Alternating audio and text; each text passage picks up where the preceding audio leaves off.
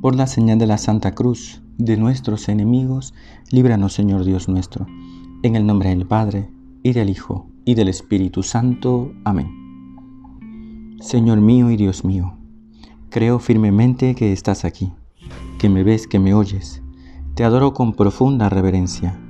Te pido perdón de mis pecados y gracia para hacer con fruto este rato de oración. Madre mía Inmaculada, San José, mi Padre y Señor, Ángel de mi guarda, interceded por mí. Seguimos en el tiempo de Navidad, tiempo de alegría, tiempo de paz, tiempo para estar con el Señor. Sabemos que en la vida hay muchas dificultades, pruebas exteriores, pruebas interiores que a veces el Señor permite, dificultades, tentaciones. Pero Navidad es un tiempo para pensar en Dios, para tener presente que Dios se ha hecho cercano y que quiere nuestra salvación. Es un Dios que se ha hecho hombre, que ha venido para salvarnos, que ha querido redimirnos y por eso le adoramos.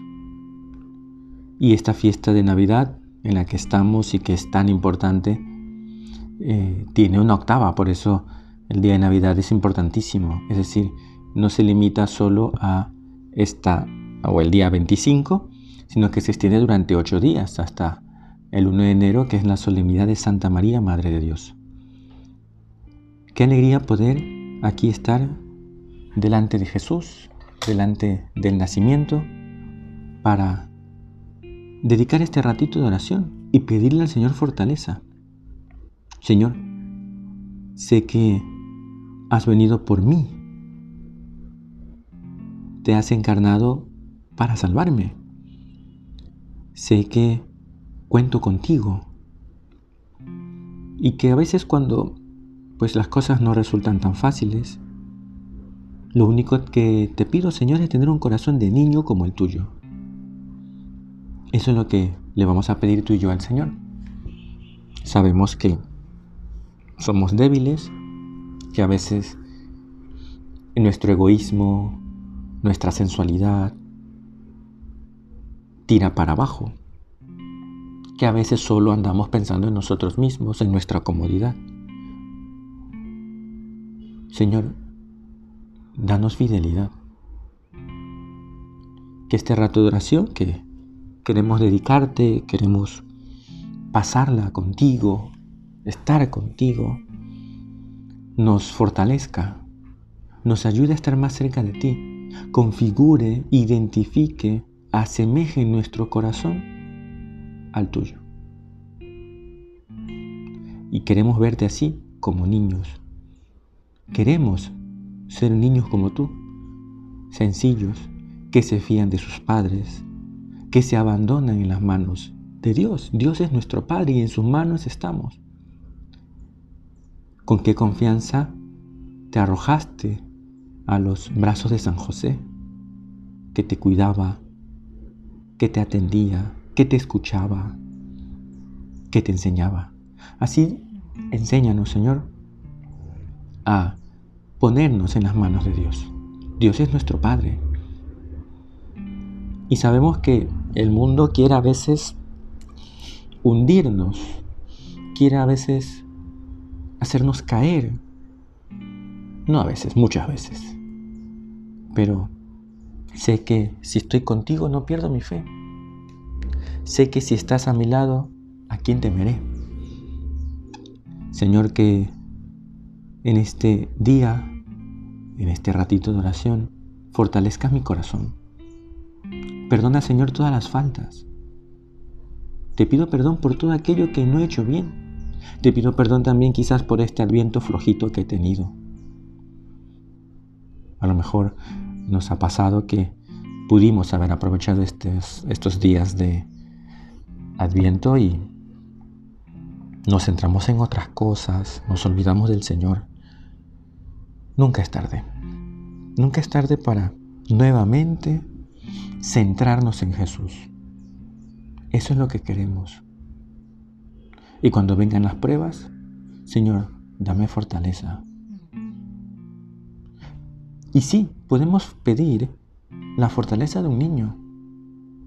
Claro, no podría decir cómo pedir la fortaleza de un niño, porque eh, no tiene como sentido. Un niño habitualmente es débil, más aún un niño recién nacido. Pero sí, en nuestro caso los cristianos podemos pedir la fortaleza de un niño, la fortaleza de ese niño que es Dios, de ese niño que ha venido para salvarnos, de ese niño que ha venido para años más tarde morir en la cruz. Una fortaleza que viene de Dios. Señor, que los problemas no me desanimen, que las dificultades no me hundan, que las tentaciones no me aparten de ti. Quiero serte fiel hasta el final. Y en este rato de oración queremos eso, estar contigo para ganar en fortaleza, para identificar nuestro corazón con el tuyo, para alcanzar esa fidelidad de María y de José, que estuvieron siempre contigo, que nunca bajaron los brazos, que siempre estuvieron dispuestos a dar la vida por ti si hiciera falta. Señor, danos también un corazón como el de María, como el de José, para que así podamos también avanzar en nuestra vida cristiana. Concédenos esa gracia en este rato de oración. Del Evangelio según San Lucas. Cuando llegó el tiempo de la purificación, según la ley de Moisés, los padres de Jesús lo llevaron a Jerusalén para presentarlo al Señor de acuerdo con lo escrito en la ley del Señor. Todo primogénito varón será consagrado al Señor. Y para entregar la oblación, como dice la ley del Señor, un par de tórtolas o dos pichones. Estos versículos tomados del capítulo 2 de San Lucas, nos cuentan pues esta tradición que María y José cumplieron de llevar al niño y presentarlo en el templo al Señor. Se lo presentaba y se lo rescataba. Por ser el primogénito, pues, era consagrado al Señor, pero en rescate se ofrecía un par de tórtolas o dos pichones.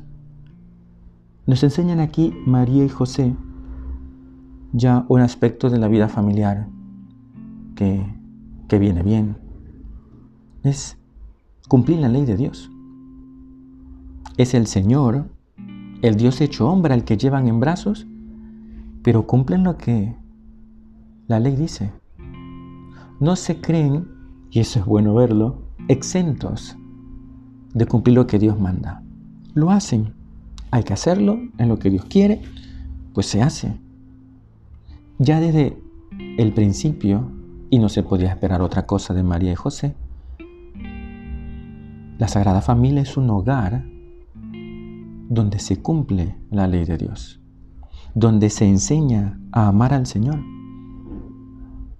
Y en esta fiesta que hoy estamos celebrando, por eso leemos este texto, la fiesta de la Sagrada Familia,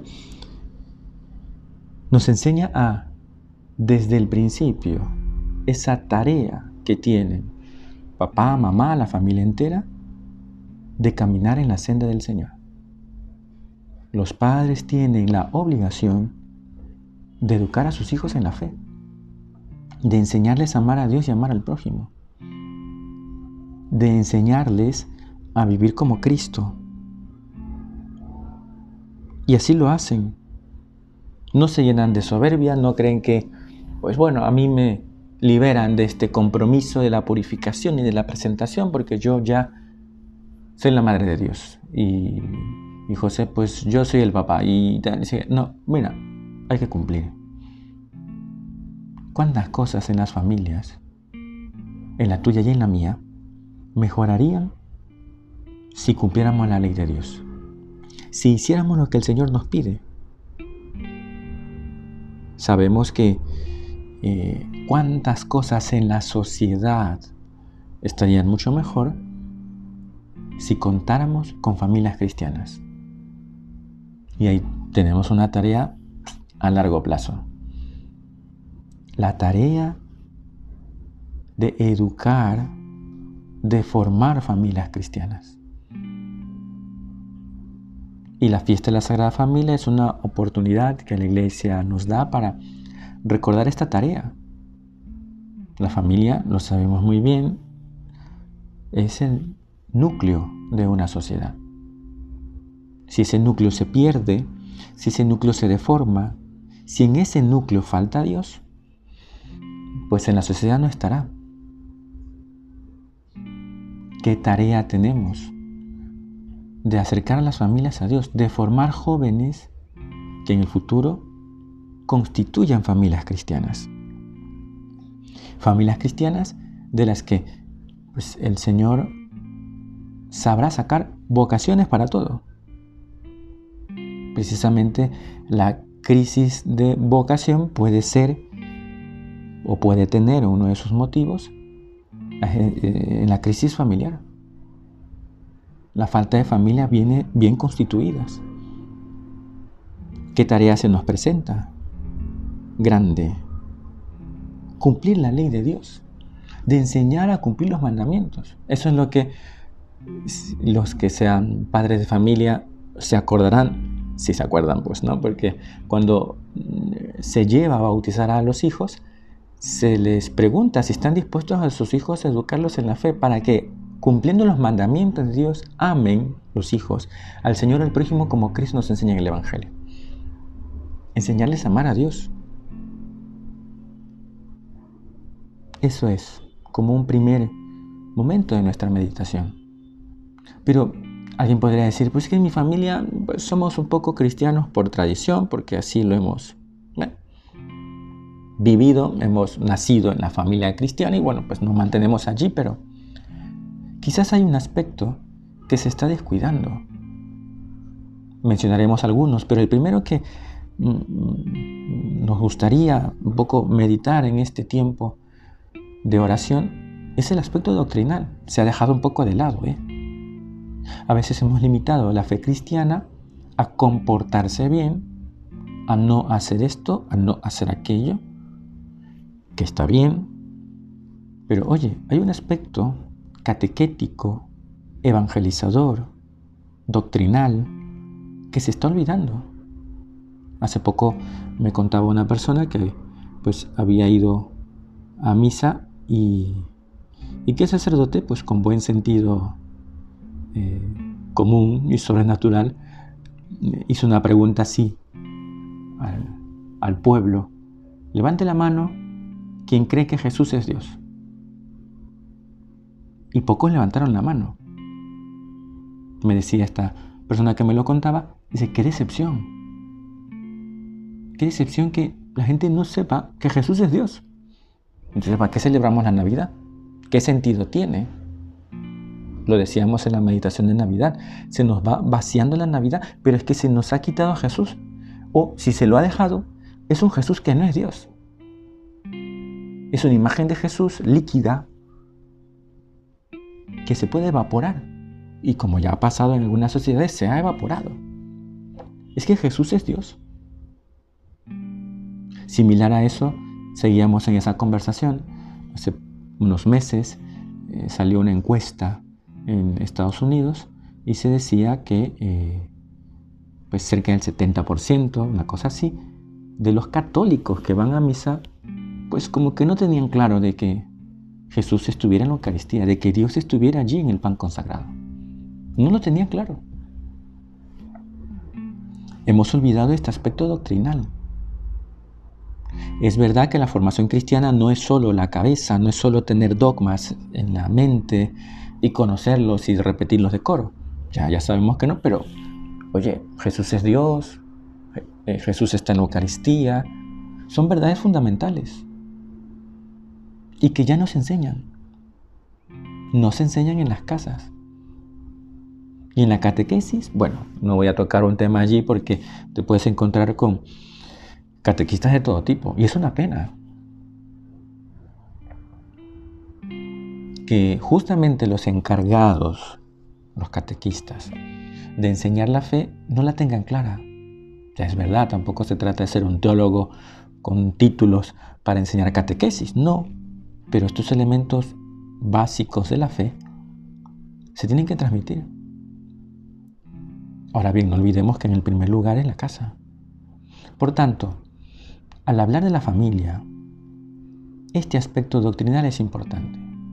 No es el único, ya mencionaremos otros, y las lecturas de la misa nos ayudan, pero se ha perdido. Es verdad que da la impresión de que es un problema eh, generalizado, como en muchos ambientes, incluso escolares, no se da prioridad al aspecto intelectual muchas veces, ni a la memoria, que se piensa, se tiene una concepción equivocada de la memoria, pero no. Saber que Jesús es Dios, esa frase, ¿no? Jesús es Dios, tres palabras. Eso hay que saberlo de memoria. Al punto que si te preguntan, lo dices a la primera. Porque Jesús es Dios. Y María es Madre de Dios. La celebraremos el primero de enero. Hay otro aspecto que también eh, nos va a servir.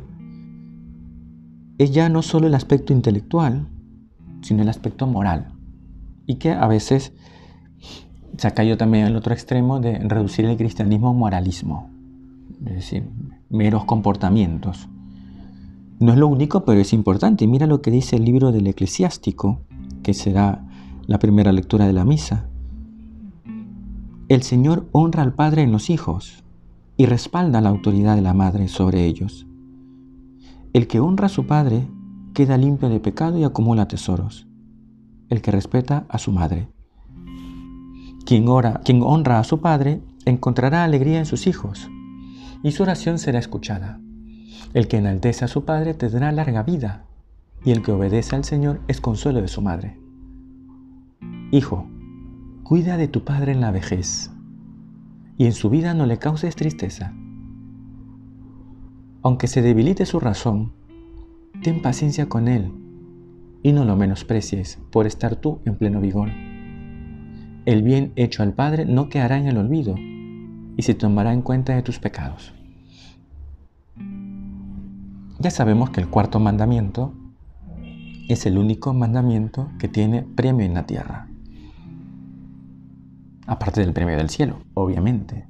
Pero tiene premio en la tierra. Recuerdo alguna vez que visité a una familia, estuvimos eh, conversando y me decía la señora,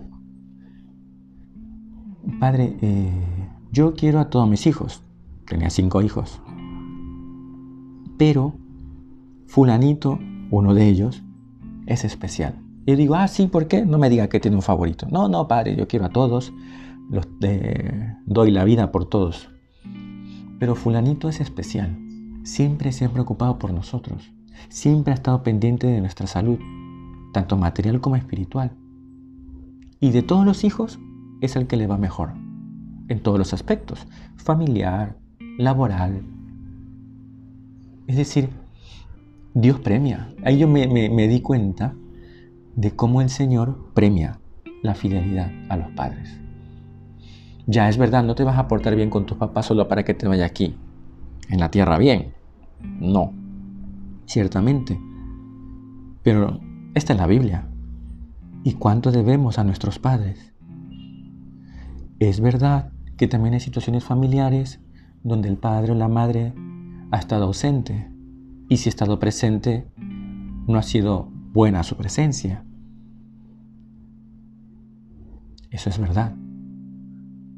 No, eso no quita eh, el valor que tiene la figura de la Sagrada Familia como modelo de la familia cristiana. Ahora bien, el Señor bendice. Piénsalo. Hemos hablado del aspecto intelectual, ahora estamos hablando del aspecto moral. ¿Cómo son tus relaciones con tus padres, con tu familia, con los tuyos? Les atiendes, les cuidas. Y si están mayores, estás con ellos, les, escuchas, ya sabemos que nuestros papás cuando se hacen mayores repiten las cosas y tienes que decírselas un montón de veces. Y no se quieren tomar la pastilla y, quieren comer lo que no deben comer. Bueno, pues ahí está. Ama a tus padres, cuídale, que tú tampoco querías comer ni te tomabas la pastilla cuando eras pequeño. Pues así. Cuidar de nuestros padres, estar pendientes de ellos, que no les falte nada. Es verdad que en la sociedad moderna, seguridad social, mm, seguros de vida, todo este tipo de cosas, pues cubren mucho, hablando materialmente. Pero el bienestar de nuestros padres no solo es el material, es también el espiritual, el psicológico, el emocional. Y ahí entramos nosotros. Estar tiempo con ellos. Y si nuestros padres no están tan mayores y tú estás joven, pues la obediencia a tus padres, en lo que no ofenda a Dios, obviamente. El estar con ellos, el compartir, el ser agradecidos ¿Cuántas veces no somos agradecidos con nuestras madres, con nuestros padres, que nos permiten tener un techo donde dormir, una comida caliente, una ropa planchada, una casa limpia? Hay que ser agradecidos por lo que nos han dado. Sabemos pues que la vida cristiana exige de nosotros pues corresponder al bien que han dado nuestros padres. Y si un padre o una madre ha estado ausente y ha sido males antes que bienes, al menos nuestra oración. Quizás no podemos entrar en una relación que no se ha forzado, que no forjado. Mm, tampoco podemos forzar las cosas, pero no puede faltar nuestra oración, nuestro cariño, nuestra atención. Piénsalo. ¿Qué vas a hacer por tus padres? ¿Qué no haría Jesús por José, por María? La tradición cuenta que José, San José, este, murió antes, murió primero. Y por eso es el patrono de la buena muerte, porque murió en compañía de María y de Jesús. ¿Qué no haría José por Jesús? ¿Qué no haría Jesús ya en la enfermedad y en la muerte de José. Velaría por su padre, estaría pendiente de su mamá que se quedaba viuda. Cuántas cosas podemos aprender en la familia de Nazaret. Que no falte cariño en la casa. Ser, como dice San José María, sembradores de paz y alegría allí, en el hogar. Evitar las peleas. Tratarse pues con respeto, Estar siempre dispuestos a servir. Eso es lo que queremos. Si conseguimos eso en el hogar, en la casa, si mejoramos el ambiente, mejoran los corazones también. Es verdad que un buen ambiente no es lo único, pero facilita eh, que el corazón esté cerca de Dios. Y un tercer aspecto nos los trae eh, la segunda lectura que está tomada de la carta de San Pablo a los colosenses. Es un texto muy bonito. Dice el texto, puesto que Dios los ha elegido a ustedes, los ha consagrado a Él y, les ha dado su amor, sean, dos puntos diría yo, y viene una descripción de las virtudes que debe tener una familia cristiana. Ese ambiente sano, familiar que, del que venimos hablando, se adorna con lo que dice San Pablo. Sean compasivos, magnánimos, humildes, afables y pacientes. Sopórtense mutuamente y perdónense cuando tengan quejas contra otro.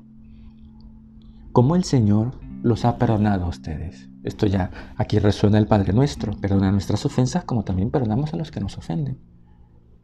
Y sobre todas estas virtudes, magnanimidad, paciencia, humildad, afabilidad, tengan amor, que es el vínculo de la perfecta unión.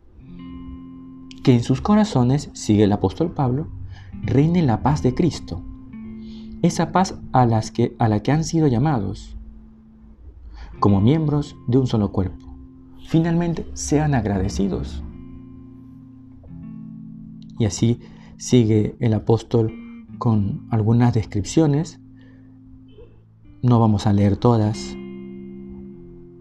Me salto unas, ¿no? Mujeres, respeten la autoridad de sus maridos como lo quiere el Señor. Y también al revés. Esto no significa que, que uno esté encima del otro, ¿eh? Ya sabemos que eh, la escritura nos enseña la igual dignidad del hombre y la mujer. Maridos, amen a sus esposas y no sean rudos con ellas. Hijos, a los hijos que escuchen, obedezcan en todo a sus padres, porque es agradable al Señor. Padres, no exijan demasiado a sus hijos para que no se depriman. ¿Qué texto más completo el que nos trae la, la misa de la Sagrada Familia? Es eh, un texto que vale la pena imprimirlo y enmarcarlo. Todas estas lecturas que, que se leen en este día. Señor, ayúdanos pues a tener de verdad el ambiente de la Sagrada Familia en nuestras casas, en nuestros hogares. No descuidemos ese ambiente familiar, esa formación cristiana.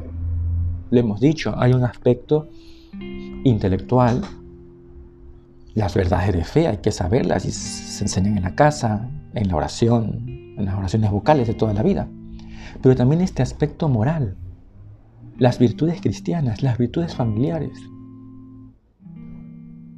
¿Cuántos problemas nos ahorraríamos si tú y yo procurásemos crear ambiente familiar? De verdad. ¿Cuántas cosas buenas ganaríamos? Y eso se lo vamos a pedir a la Sagrada Familia, a Jesús, María y José, de manera especial a San José en este año dedicado a Él, que seguro que será un año lleno de bendiciones y de gracias que San José por su intercesión nos conseguirá. Tener a la Sagrada Familia de modelo. Aprender de sus virtudes. La escritura está llena, sobre todo en el Nuevo Testamento, de las virtudes cristianas, que no es otra cosa que identificarse con Jesucristo, que no es otra cosa que ser como Él, ¿Qué haría Cristo en mi lugar? Le gustaba repetir a San Alberto Hurtado. ¿Qué haría Cristo en mi lugar? ¿Qué haría María en mi lugar? ¿Qué haría San José en mi lugar? Que Santa María, San José, por su intercesión nos ayuden a que nuestras casas tengan buen ambiente. Evita las peleas. Trata bien a los demás dispuesto, es que estés dispuesto siempre a servir y de buena cara, ¿eh? porque ya no vas a poner mala cara, ya, ya vas a hacer un servicio, a sonreír, a hacer reír a los demás, a alejar de tu corazón el pecado, por más personales que digas que son tus pecados, siempre afectan a la vida familiar, porque te alejan de Dios y quien está lejos de Dios está lejos de los demás. Señor, Danos un corazón como el tuyo, que sepamos poner el ambiente de la Sagrada Familia en cada uno de nuestros hogares. Te doy gracias, Dios mío, por los buenos propósitos, afectos e inspiraciones que me has comunicado en esta meditación. Te pido ayuda para ponerlos por obra. Madre mía Inmaculada, San José, mi Padre y Señor, Ángel de mi guarda, interceded por mí.